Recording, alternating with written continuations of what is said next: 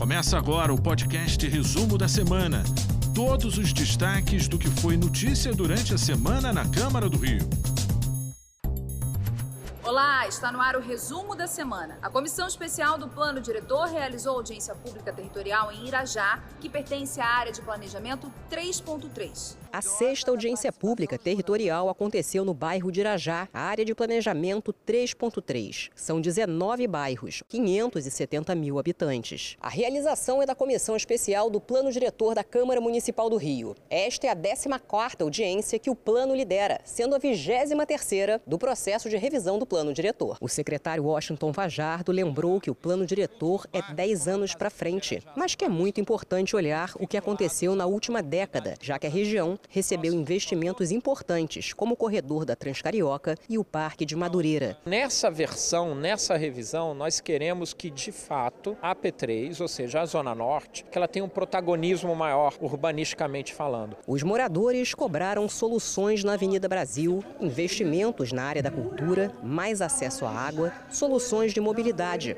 já que a região perdeu muitas linhas de ônibus. Eu saía daqui pegava uma linha de ônibus e ia para o centro da cidade. Durante vários anos eu fiz isso. Hoje em dia eu só consigo fazer isso pegando um ônibus indo até o metrô. Comissão de Assuntos Urbanos e de Cultura realizou debate público sobre o plano diretor. A vereadora Tainá de Paula, presidente da Comissão de Assuntos Urbanos, chamou atenção para o encontro, já que o município é um reconhecido celeiro de artistas e produtores culturais. O Rio de Janeiro é uma cidade da vanguarda do planejamento urbano do Brasil. Para o secretário de Cultura, Marcos Faustini, o setor é um instrumento de desenvolvimento territorial localizado. Para ele, é preciso repensar qual o papel da cultura na retomada pós-pandemia, pensar na possibilidade do setor desenvolver a cidade. Significa a cultura entrar nos problemas da cidade com a inteligência que a cultura tem, tanto da sociedade civil como um acúmulo de políticas públicas e ajudar a eh, desenvolver determinadas regiões. Para o vereador Raimon, presidente da Comissão de Cultura, é necessário pensar como a cultura se se organiza no dia a dia da cidade. Nós temos que pensar também que, historicamente, as nossas periferias, produtoras de muita cultura, foram relegadas a um plano muito inferior. Comissão de Finanças realizou audiência pública para saber se a Prefeitura cumpriu as metas fiscais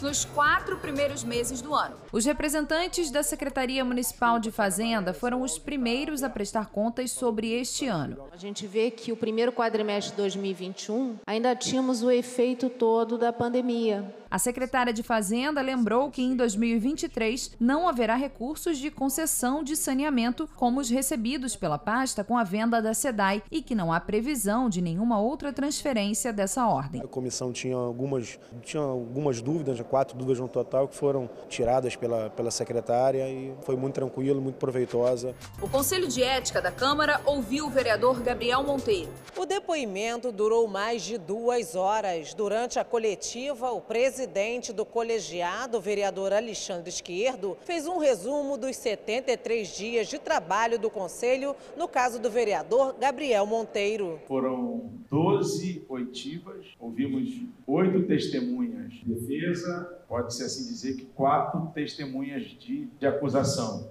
O relator do caso, vereador Chico Alencar, disse que em todos os depoimentos existiram contradições e destacou alguns pontos da fala do vereador Gabriel Monteiro. Ele diz que os assessores não trabalham basicamente na sua empresa de YouTube, mas afirmou que os pagava por fora. Ele ainda garantiu que irá apresentar o relatório final no início do mês de agosto. A cidade agora possui o programa que institui a política municipal de pessoas desaparecidas, que inclui crianças, jovens e idosos. Para promover o conjunto de políticas municipais, o Rio de Janeiro instituirá plataformas tecnológicas por meio de um aplicativo que permitirá o acesso ao cadastro, facilitando a pesquisa e identificação das pessoas desaparecidas. O alerta PRI, recentemente na Assembleia Legislativa, ela foi aprovado e está em vigor e além disso nós temos uma coordenadoria no,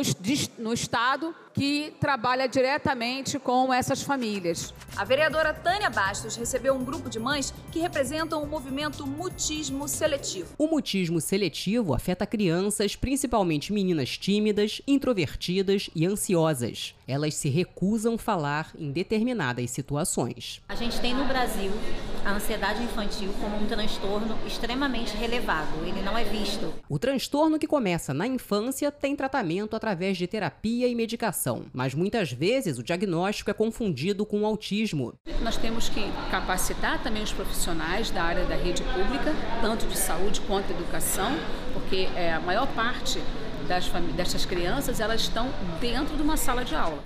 Parlamentares aprovaram um projeto que cria programa para cremação de animais. É de suma importância que a cidade do Rio de Janeiro possa promover essas políticas públicas, né, de auxiliar tanto essas pessoas, mas também auxiliar esses animais, né, que perderam as suas vidas e tem que ter ali uma destinação correta e não ficarem sendo descartados, né, de qualquer forma na cidade do Rio de Janeiro.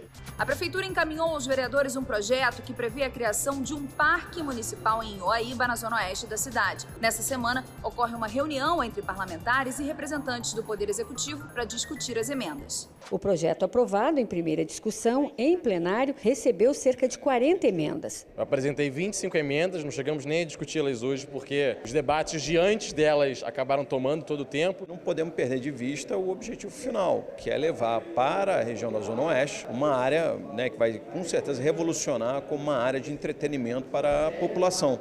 A proposta prevê que a transferência do potencial construtivo da área para outras regiões para viabilizar a criação de um parque urbano e natural numa área de aproximadamente 1 milhão e 700 mil metros quadrados já foi bastante discutida em uma audiência pública e em outras reuniões com representantes do poder público. Na próxima sessão, é, de fato, vote em segunda discussão e que, de fato, é, a Zona Oeste possa ter um parque é, que vai trazer uma área de lazer, uma revitalização muito grande para a Zona Oeste.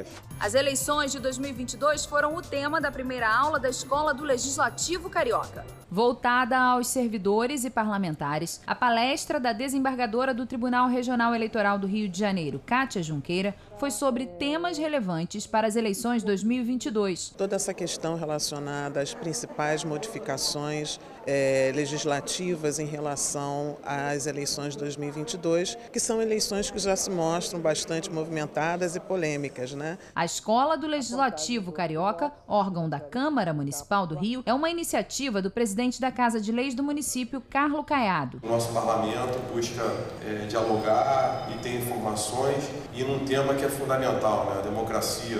Rio de Janeiro tem muito a crescer com essa escola. Iniciamos é, a Escola do Legislativo com pé direito. A Câmara Municipal assinou parceria com o portal Notícia Preta. Criado em 2018, o site é uma ferramenta contra o racismo. O encontro foi na sala da presidência. O documento foi assinado pelo presidente do Legislativo Carioca, vereador Carlo Caiado, e pela jornalista Thaís Bernardes, que vai apresentar uma temporada do programa Câmara Rio Debate, com foco em temas voltados para a população negra. Ser antirracista é um ato político. A Câmara Municipal é o reflexo da sociedade, então a gente tem os parlamentares como já estão envolvidos ainda mais na interação com essa sociedade através de um portal que tem um alcance muito grande em respeitabilidade às pessoas negras, acho que é fundamental esse convênio aqui, a gente dá um passo muito grande e na comunicação, eu acho que a Câmara cumprindo seu papel aqui é, em defesa é, da sociedade, sem dúvida alguma. Essas foram as notícias do resumo da semana. Até a próxima. Você ouviu o podcast Resumo da Semana. Acompanhe as notícias sobre a Câmara do Rio em nosso site câmara.rio e nas nossas redes sociais, arroba Câmara Rio.